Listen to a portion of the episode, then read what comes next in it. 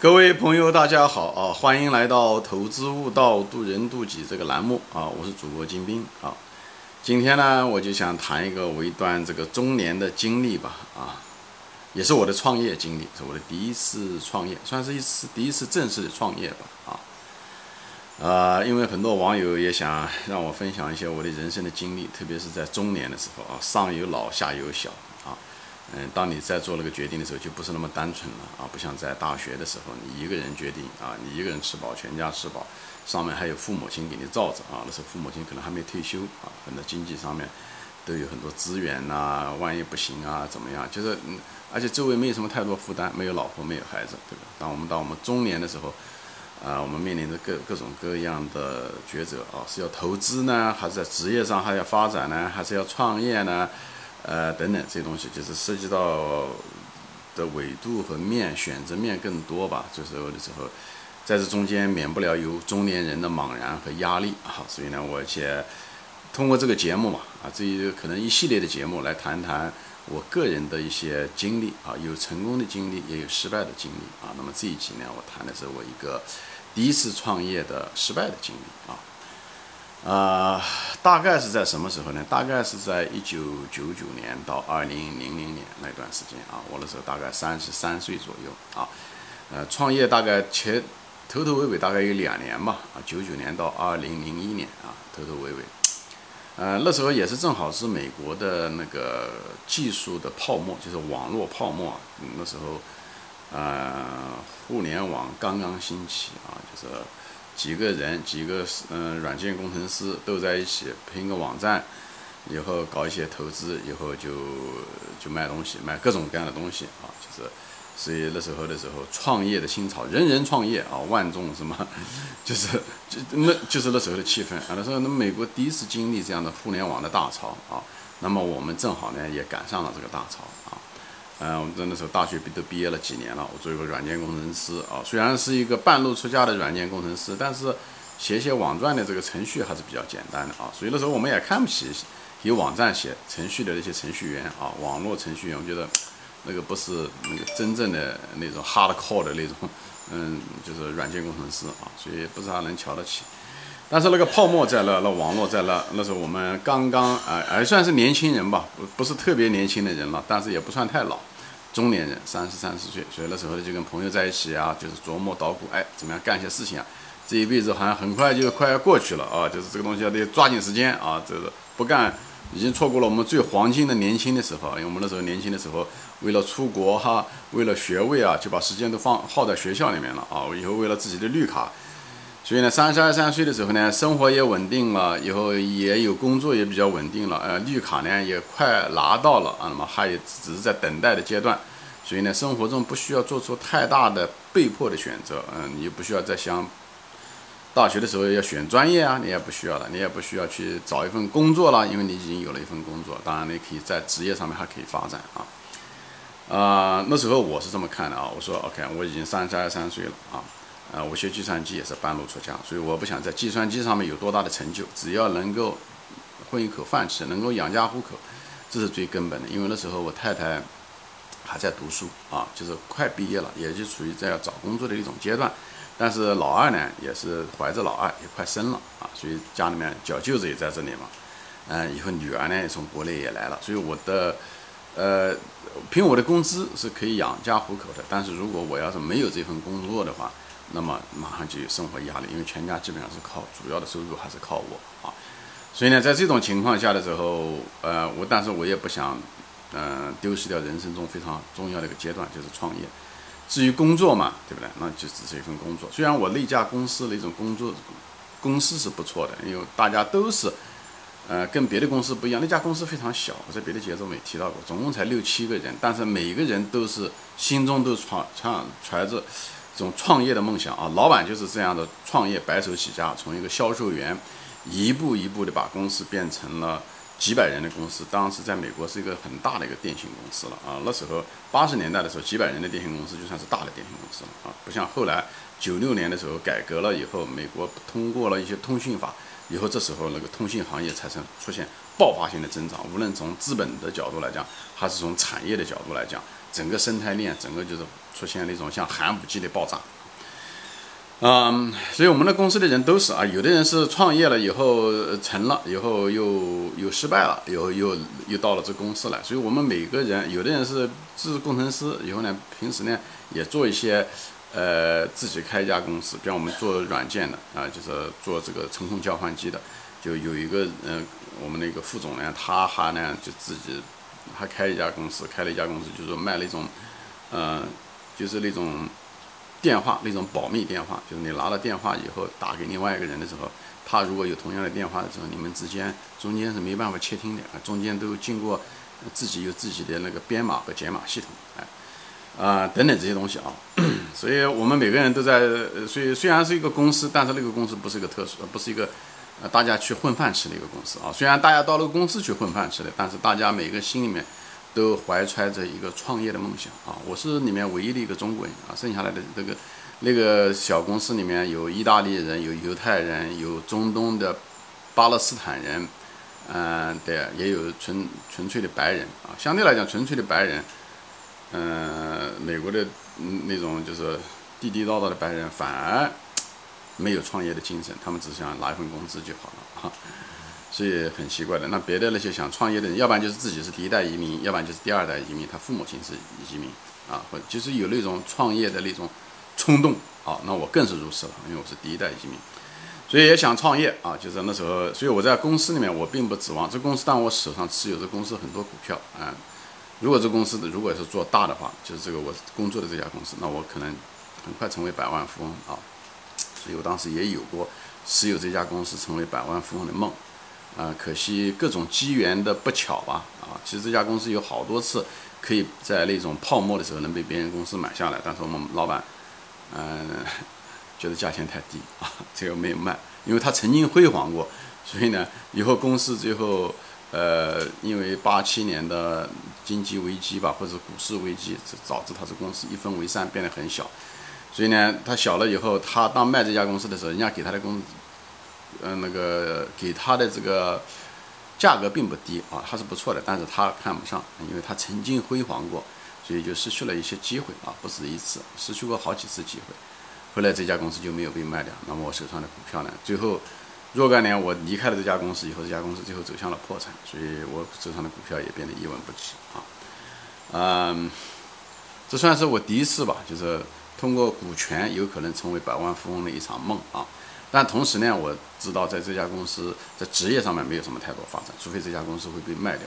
所以呢，我在公司干活呢还是比较卖力，因为就那几个人嘛，一个萝卜，对不对？好几个坑得得填啊，就是你得要做很多事情。我在别的节目中我分享过一些我在职业上的一个呃一些故事，大家有兴趣可以往前翻一翻啊。那主要的回头在谈的是我的这个创业的经历，那么。嗯，我在私下呢，呢，就是除了下班以后呢，就在想着我该创创业，对不对？家庭又离开不了我，我的这个工资的收入，嗯，这份工作没办法辞掉，不能辞了工作去创业，那就压力太大。一个，对吧？没没有没有日常的收入，那么家庭压力大。第二，创业还又需要钱，所以在这种非常尴尬的情况下，我相信镜头前很多人都可能面临着我类似的，只是我的困难可能还会更大一点，因为我毕竟是。来到了别人的国家，啊，我的父母亲还在国内，对吧？他们老了，他们也没有钱来帮助我，对不对？所以我创业完全是靠自己的收入，所以所有的东西都要跟太太商量。本身工作也就才几年，对不对？从学生也没有存什么钱，以前都是打工，以后工作了那拿的钱也不算太多，养家糊口有余啊。但是至于讲有多少存款，那还还没有到那种程度，所以跟太太商量，啊，那么前提就是说。尽量不要花太多钱啊！所以呢，那时候就在想着要跟几个朋友在一起啊。那时候以前的时候，研究生的朋友啊，对不对？在一起谈啊，怎么做？啊，有的人说他卖电话卡啊，有的我的那些学长们，他成立了公司，曾经卖电话卡不错啊。以前的时候打电话，嗯，长途电话费很贵啊，所以他有卖那种电话卡，在网上卖那种电话卡，你订了以后，马上把钱通通过信用卡付了以后，一个网站啊，以后。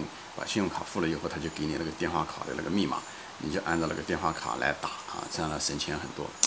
但是呢，这个主意呢，当然我就我就没有怎么赞同啊，因为这个东西呢，就是没有什么技术含量，你能做这个网站，人家也能做一个网站，电话卡也不在你手上面对不对？你还得找别人买，说白了你是电话卡的一个渠道，你只是在网上的一种渠道啊，你中间可能拿一个折扣而已，说说白了是一个批发商嘛啊这种程度，那么。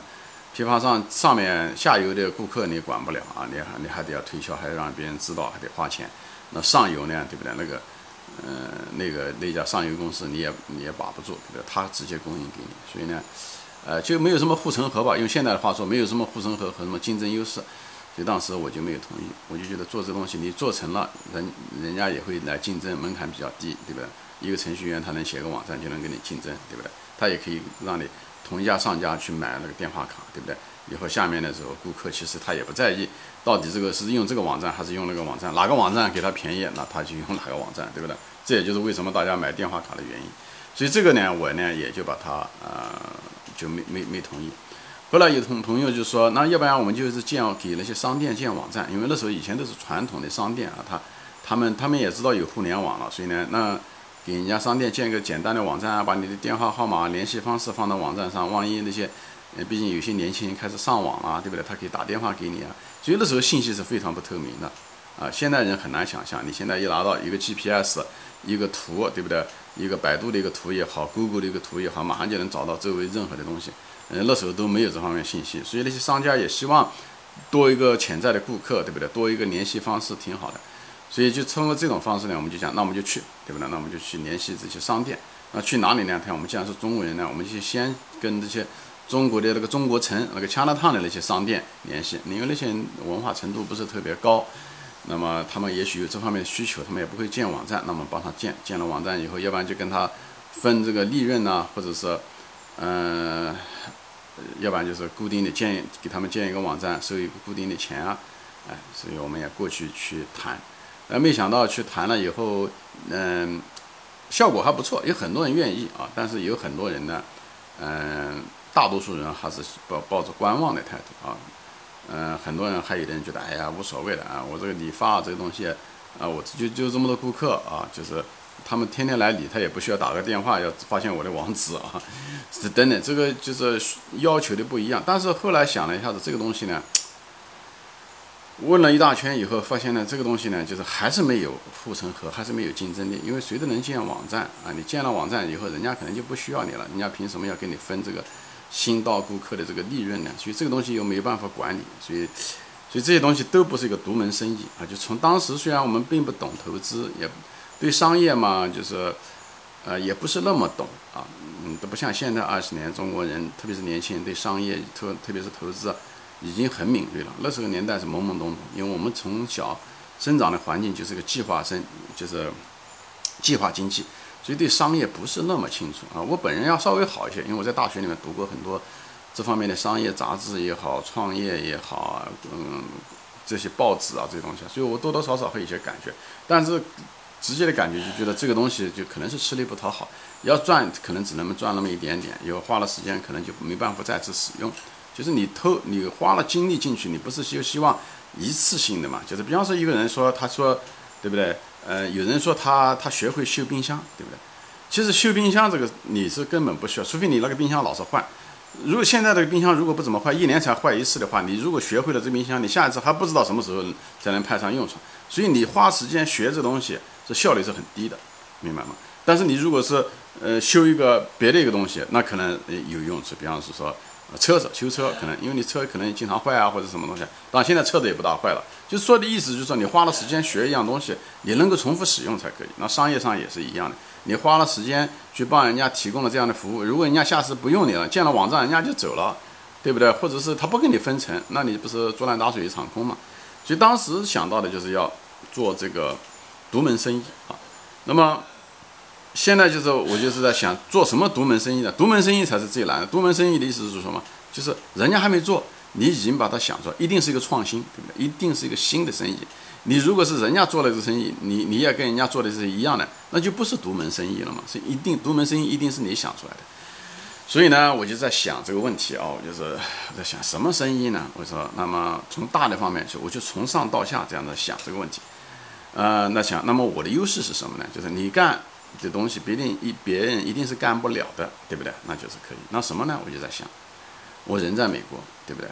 啊，我是到美国来的为数不多的一些华人啊，九九年、二零零年还是这样子。大多数人，有些人华人来了，但是他们都是偷渡的，那福建的一些渔民啊、农民啊，所以他们也不懂。所以呢，呃，我本人也是搞计算机的，虽然不是科班出身，但是毕竟这方面的人不是特别多，所以我怎么样能利用我的技术上的一些优势，对不对？啊，弄对吧？但但是呢，那时候的时候，其实国内就是已经开始做这些所谓的招商项目。其实说白了，很多项目就是也有国内国外的人，像我们这样的人，把国国外的技术翻到国内。说白了就是偷偷到国内去。比方说制药啊，一些秘方啊，一些东西啊，因为中美的这个法律也不健全啊，等等这个，所以你在这边，如果你在制药厂搞的这一些药方啊、配置啊、生物化的一些技术啊，你可以带到国内去。啊，有人是这么样的照抄，以后在国内开家公司，或者是做个顾问啊，或者是有些股权啊等等，就在做。那时候国内也是也在支持着这件事情，明里暗里都在支持着这个事情，包括 IT 行业，软件也好，硬件也好，都在做啊。当年华为其实也在干着这个活啊。所以呢，呃，当时就在做这些东西，但是我总觉得把人家的东西就是。呃，也许是知识分子的清高吧。我总觉得把人家这东西，特别是你在公司里面干的东西，你直接把它拿回去抄给别人，我觉得，呃，如果是我靠这个是赚钱啊，这种欺骗，我觉得还是胜之不武啊。我个人还是这么认为。嗯，我对别的偷的东西，我倒是还可以。比方说是在图书馆偷书啊，就是喜欢看书，没钱，或者是怎么样，我在分享过哦。我我我我曾经就是在图书馆偷了书以后，看完了以后。再把贴回去，以后再还回去，对不对？这个东西我觉得在道德上面的时候，概念好像也许是传统的教育吧，偷书不算偷书 啊，所以我这方面好一点。但是要靠这东西要偷的方式要去赚钱，我觉得还是不行啊。你如果为了自己的前途做个假哈，干什么事情啊，娃都能明白啊，就为了自己的前途嘛，对不对？但是如果是靠这个赚钱，我觉得太清高吧，你也可以这么说吧，觉得太跌身价，就是赢了钱，那这个东西算什么呢？算你的呢，还是偷来的呢？所以这个东西我还是有一定的纠结啊，在道德上面有一定的纠结啊。我本人并不是个道德卫士，但是这个方面还是觉得不应该，我应该有更好的方式啊，就没做。那么那还有什么优势呢？那我说个中国人，我在美国，对不对？那我对于美国人来讲，我有优势啊，就国内的那些产品啊，国特别是国内的那些呃产品，我可以把它弄到美国来卖，对不对？那那时候还没有什么互联网，那时候亚马逊虽然有亚马逊，但是亚马逊上面卖的基本上是书啊，不卖别的东西。所以网上的时候呢，而且国内的这种东西过来的时候都是，嗯，还是用传统的方式啊，它是生产商以后通过香港，嗯，采购或者是二手那种批发，以后再卖到美国来，美国这边再有批发商以后。嗯，在这样的呃各种各样的分销渠道以后就出去，是这样的一种形式。但当时呢，我也不懂，一个我不对国内不了解，我对国内的，因为我本人是从安徽来，也不懂。所以呢，在国嗯国外呢这个渠道方面呢，这个做什么东西呢也不懂。所以呢，这个而且总觉得呢，一个最大的问题是什么呢？就是你即使做了一个，只能做中间商，对不对？你即使把这个渠道打通清楚了。但是呢，那时候信息开始越来越透明，那么这家厂家很可能最后跟最后的终端的用户很可能是连接连接上把你还跳过去，所以做渠道的人其实是没有什么护城河的，除非你能够增加更多的有价值的东西。所以又缺乏商品，呃，又缺乏渠道，即使把渠道做出来的话，也还是替别人做了个嫁妆。所以在这方面呢，我确实是有些纠结，好吧？呃，今天因为篇幅的限制哦，我先分享到这里，下次再见，欢迎转发。